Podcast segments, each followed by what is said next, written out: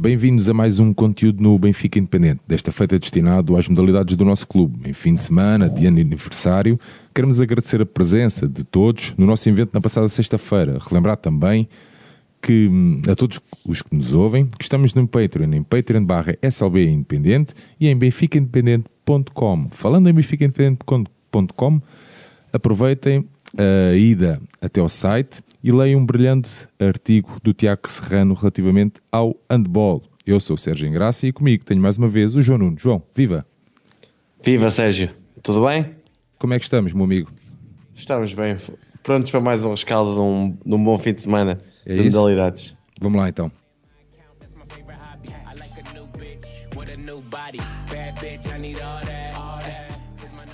No episódio desta semana falamos de Teresa Machado, falamos também das vitórias de Djokovic e Nadal no evento do nosso Benfica Independente na passada sexta-feira. Falamos também de Maria Martins. Ah, João, estamos prontos? Prontíssimos. Ok, vamos lá então. João, ahm, o fim de semana fica então ass- assombrado ou fica marcado pela morte da lançadora Teresa Machado, João. Sim, Sérgio, eh, é um- uma perda irreparável para o atletismo português de uma, de uma, de uma atleta que foi só e apenas e só a, a melhor lançadora portuguesa de todos os tempos. E com isto digo muito do que foi Teresa Machado. Não deve ter, não- na minha opinião, não teve o, o mediatismo que devia ter pelos resultados alcançados, mas foi ela que elevou Portugal na, na- na especialidade dos lançamentos no feminino, eh, lá está, eh, ao mais alto nível. Isto é, a Teresa Machado, entre 87 e 2007, só para as pessoas perceberem, ganhou 18 títulos nacionais no disco, 16 do peso, isto ao ar livre, juntamente com 19 ao- em pista coberta. Ela fez 24 anos de carreira, participou em 4 Jogos Olímpicos, 7 campeonatos do mundo e 3 campeonatos da Europa. Somou 53 títulos nacionais. É recordista do peso ainda em vigor, ou seja, ninguém a bateu, desde 98 que bateu esse recorde com 65 metros e 40. Hum, toda a carreira dela foi feita em Aveiro, eh, muito longe de- do, do- do seu clube, Ah, do aliás, Sporting, ela- que ela é- representou Ela é natural de Ilhavo, não é? Sim, exatamente. E só para se perceber a dificuldade, que como já falámos anteriormente, dos atletas portugueses, ela só com 10 anos depois de começar a carreira é que teve as condições, as melhores condições, ou as condições necessárias para um bom desempenho para atingir o nível que ela pretendia, que era, lá está, no, ir a europeus, ir a mundiais, porque ela nunca teve um treinador, só, só teve a passar esses 10 anos. E foi um senhor chamado Júlio Cirino, que veio, repare-se bem, do fundo, de provas de meio fundo e fundo. E depois é que se especializou em técnica de lançamento. E hoje em dia, penso que até o, o diretor nacional de lançamentos da- de atletismo. Estamos aqui a falar de uma atleta esplêndida, brutal, que podia ter tido uma carreira melhor se tivesse tido outro tipo de condições, mas foi alguém que foi uma lenda do, do- do atletismo português e que tem que ser justamente homenageada. E, e para, se, para se perceber bem onde é que ela atingiu, e como já falei anteriormente, não é só as medalhas dos Jogos Olímpicos, europeus e tudo mais. Inclusive, ela em Atalanta, teve, em duas, 96, te- teve em duas finais, não é? Duas finais Exato. olímpicas. teve, chegou ao décimo lugar em Atalanta e ao décimo primeiro em Sydney. Isto, além do Campeonato do Mundo em Atenas, onde chegou a ser porta-estandarte de Portugal, ficou num, num fantástico sexto lugar. É muito, são resultados muito bons para uma modalidade e para uma especialidade que em Portugal não, não tem repercussão nenhuma. O, o- típico atleta português é o típico atleta de meio fundo e fundo, e só hoje em dia, com a Patrícia Mamona, Nelson Nebra, os grandes atletas, é que se especializaram nas provas de salto, de, de lançamento e, e tudo mais. O, o típico atleta português é uma Rosa Mote, é um Carlos Lopes do fundo e meio fundo. Por isso, esta é a homenagem aqui à Teresa Machado. Que, que nos deixou, mas deixou um grande legado no, nos lançamentos uh, em Portugal. É, complementar então a informação que Teresa Machado foi aos 50 anos, então vítima de uma doença oncológica. João, ah, fica aqui então os nossos, os nossos sentimentos ah, e de referir mais uma vez ahm, que este espaço não tem cor, tem e não tem cor clubística, como é o caso, como é neste caso a prova com a Teresa Machado. João, ah, Djokovic ah, vence no Dubai em dois sets ah, o Tsitsipas 6-3 e 6-4. Sérgio, Djokovic uh, rima com vitória em 2020. São três títulos: a ATP Cup, o Australian Open e agora o Dubai. São 18 vitórias em 18 jogos.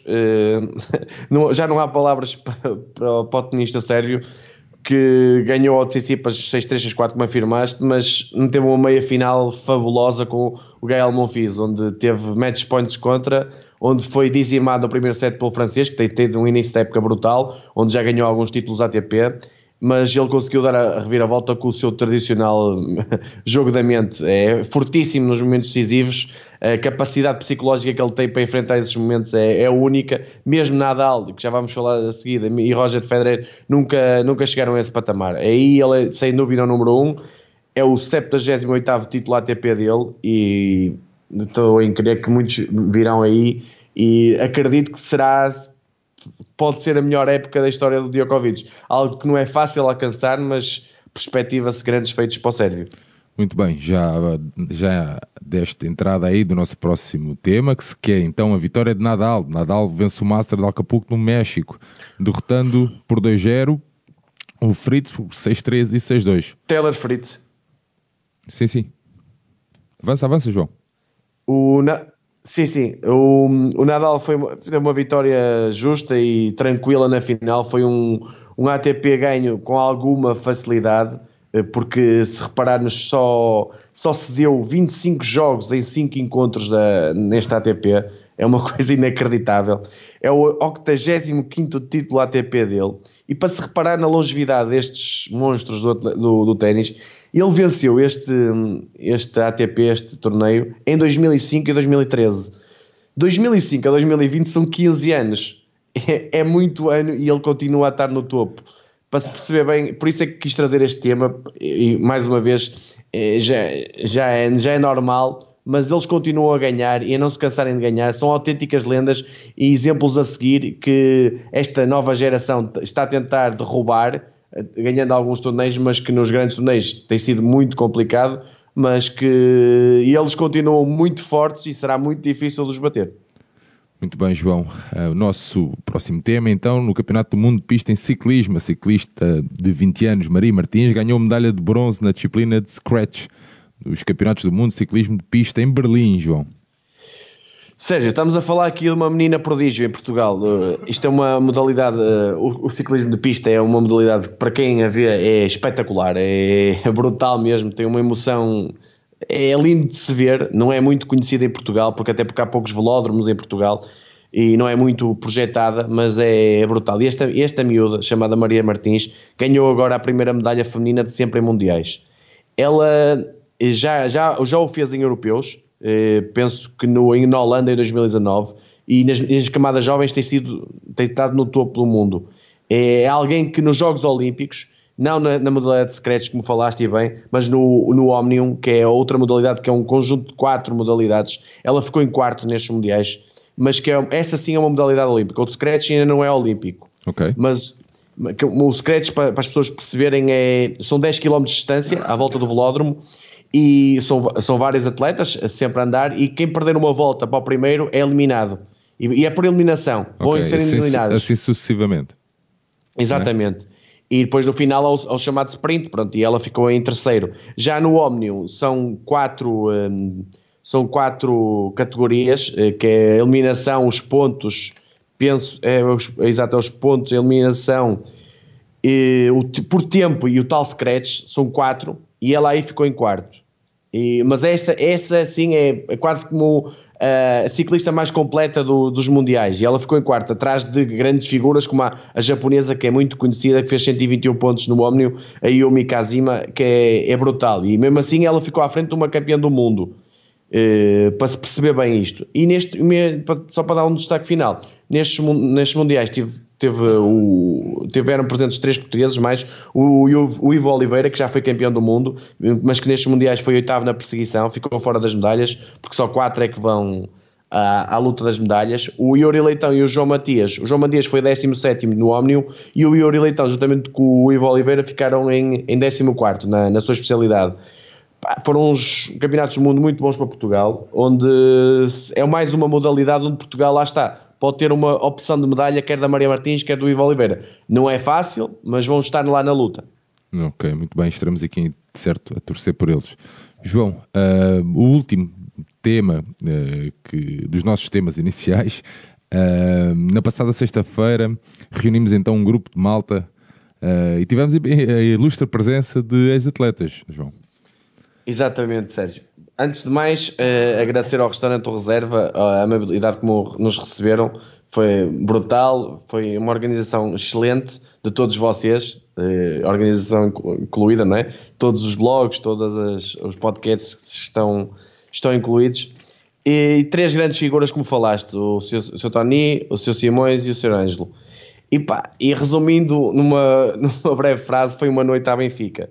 Foi algo, uma mística incrível, discursos eh, cheios de benfiquismo que nos ensinaram muito e perceberam que é, é, por, é por aquele caminho que o Benfica deve, deve seguir. Uh, mais uma vez digo, uh, nós, nós jovens, nós benfiquistas devíamos ouvir mais, mais aquelas figuras. E com isto, Sérgio, não estava no programa, mas eu vou-te fazer um pequeno desafio, que é, se puderes, na tua vida, se convidares, se fazeres um pequeno podcast, um pequeno programa com uma figura dessas por semana ou por 15 em 15 dias, pá, um Shell, um Diamantino, um Carlos Manuel, um, pá, um, um, um, Simões, um Tony, todas essas figuras era excelente para a malta benfiquista aprender o que é que é o Benfica e viver histórias do Benfica que são apaixonantes e que são exemplos e, e, e, histórias que nos ensinam todos os dias a, ser melhores benfiquistas. Sabes que eu saí dali uh, com a sensação, para já eu estava, pronto, estava muito doente, e, mas mesmo assim consegui uh, absorver toda aquela, um, aquela mística, como tu bem falavas. Mas nenhum, poucos, ou quase nenhum, eram ou, ou, estavam ali que tivessem visto aqueles três ex-atletas, aquelas três glórias a jogar, não é? Acho que era raro a pessoa Exato, que estivesse ali que os tivesse visto em campo se calhar o, o Alberto, também estava lá o João Malheiro, provavelmente. Mas assim, da malta mais nova, é raro, ou é quase, não foi quase nenhum que, que os viu em campo. Não deixa de ser curioso que a malta, toda a malta sabe quem são, toda a malta os respeita e os admira. Uh, e nós, quando falamos também da relação ex-atleta e adeptos, também é isto.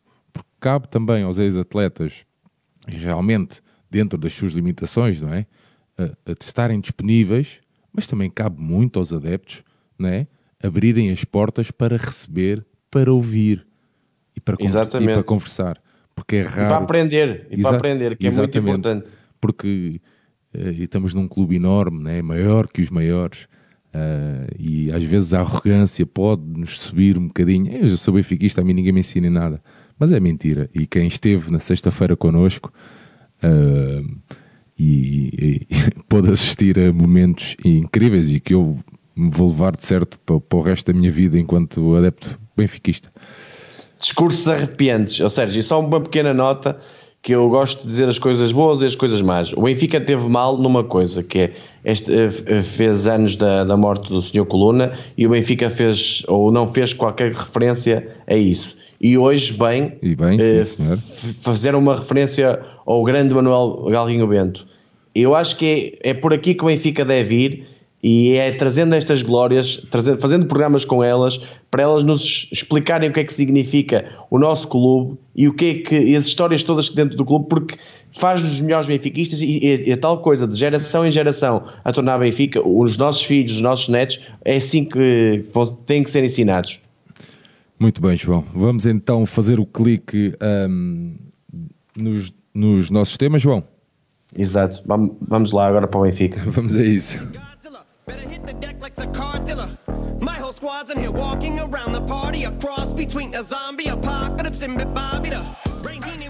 João, uh, sexta-feira, dia aniversário do nosso clube, o Benfica recebeu uh, os Galitos Uh, no pavilhão da luz.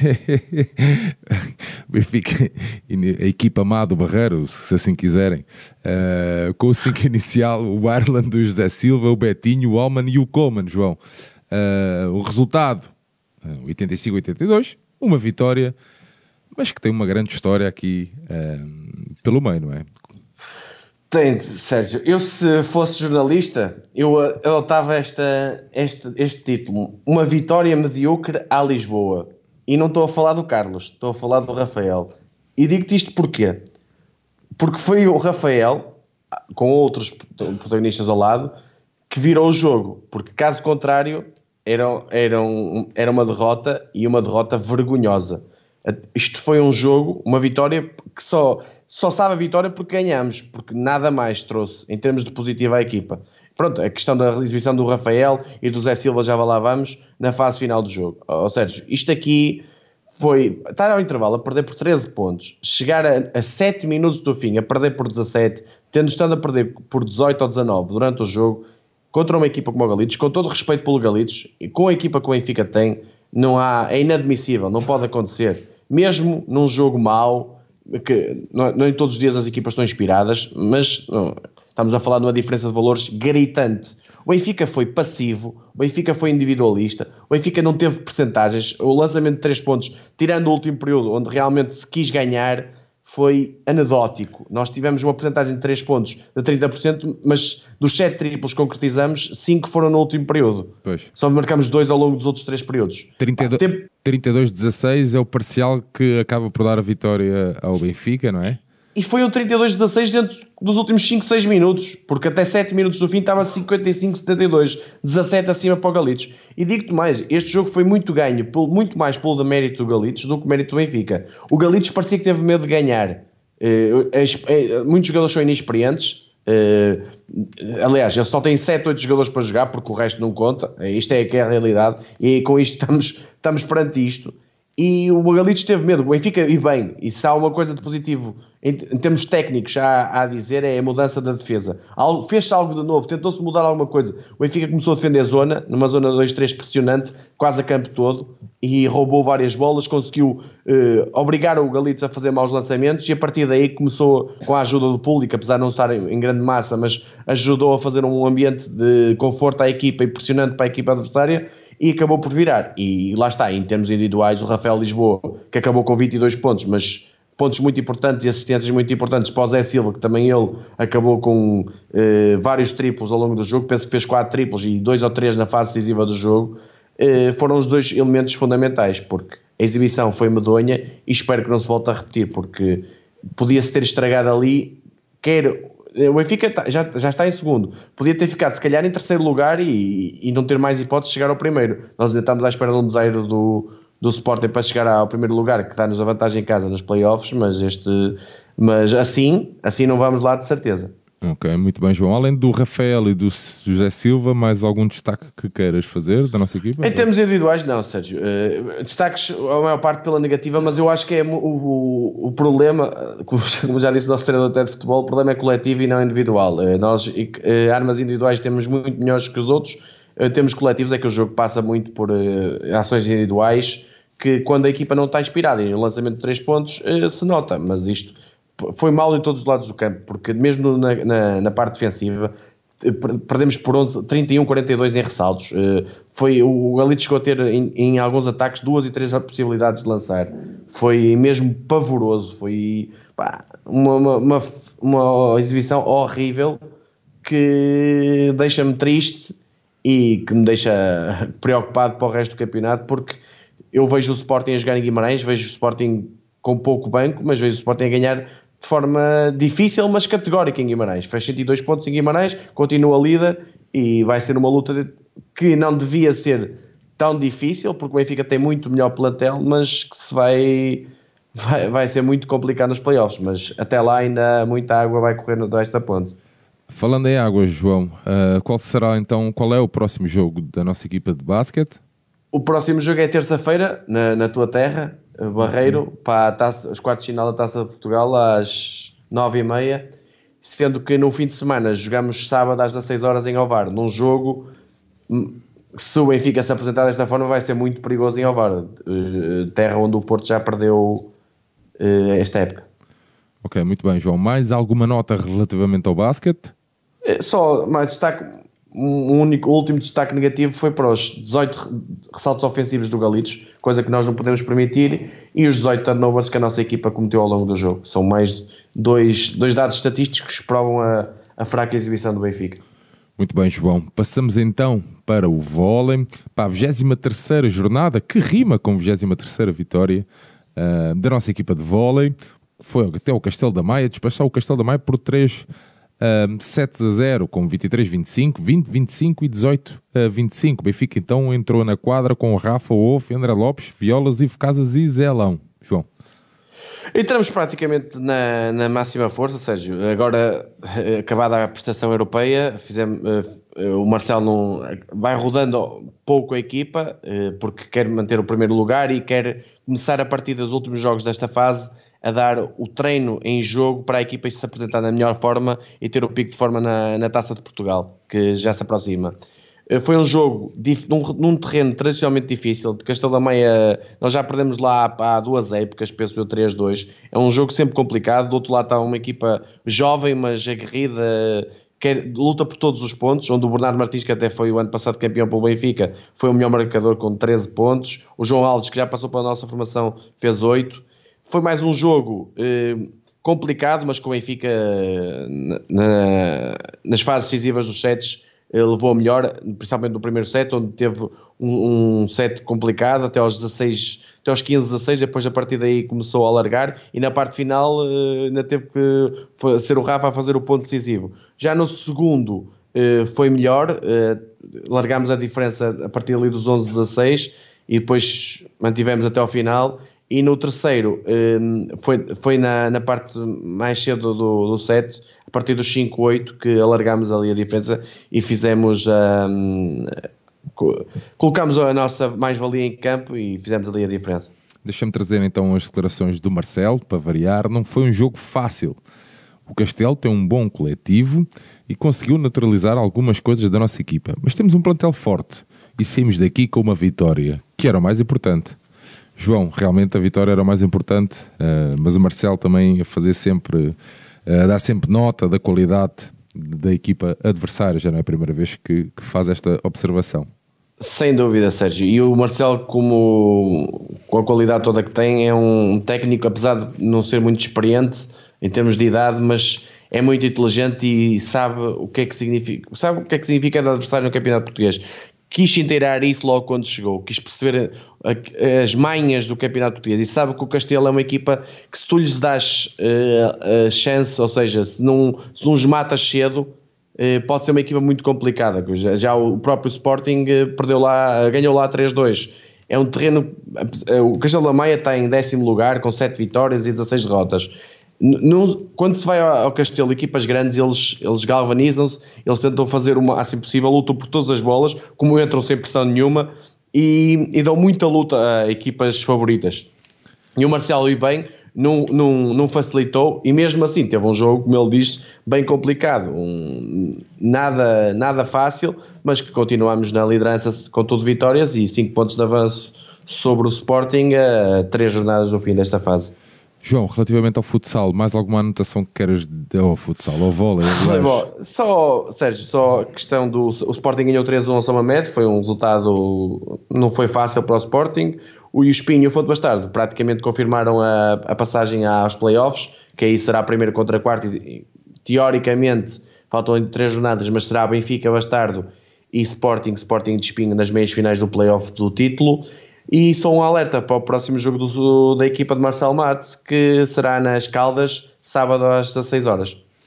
Ok, muito bem, João. Uh, aproveitamos então uh, o final da tua análise sobre o vôlei para agradecer a todos que nos estão a ouvir. A minha conversa e a do João, com o João uh, vai continuar. Já sabem, Patreon barra SLB Independente. Obrigado a todos por nos ouvirem e acedam ao nosso espaço em benficaindependente.com apareçam nos pavilhões e viva o Benfica!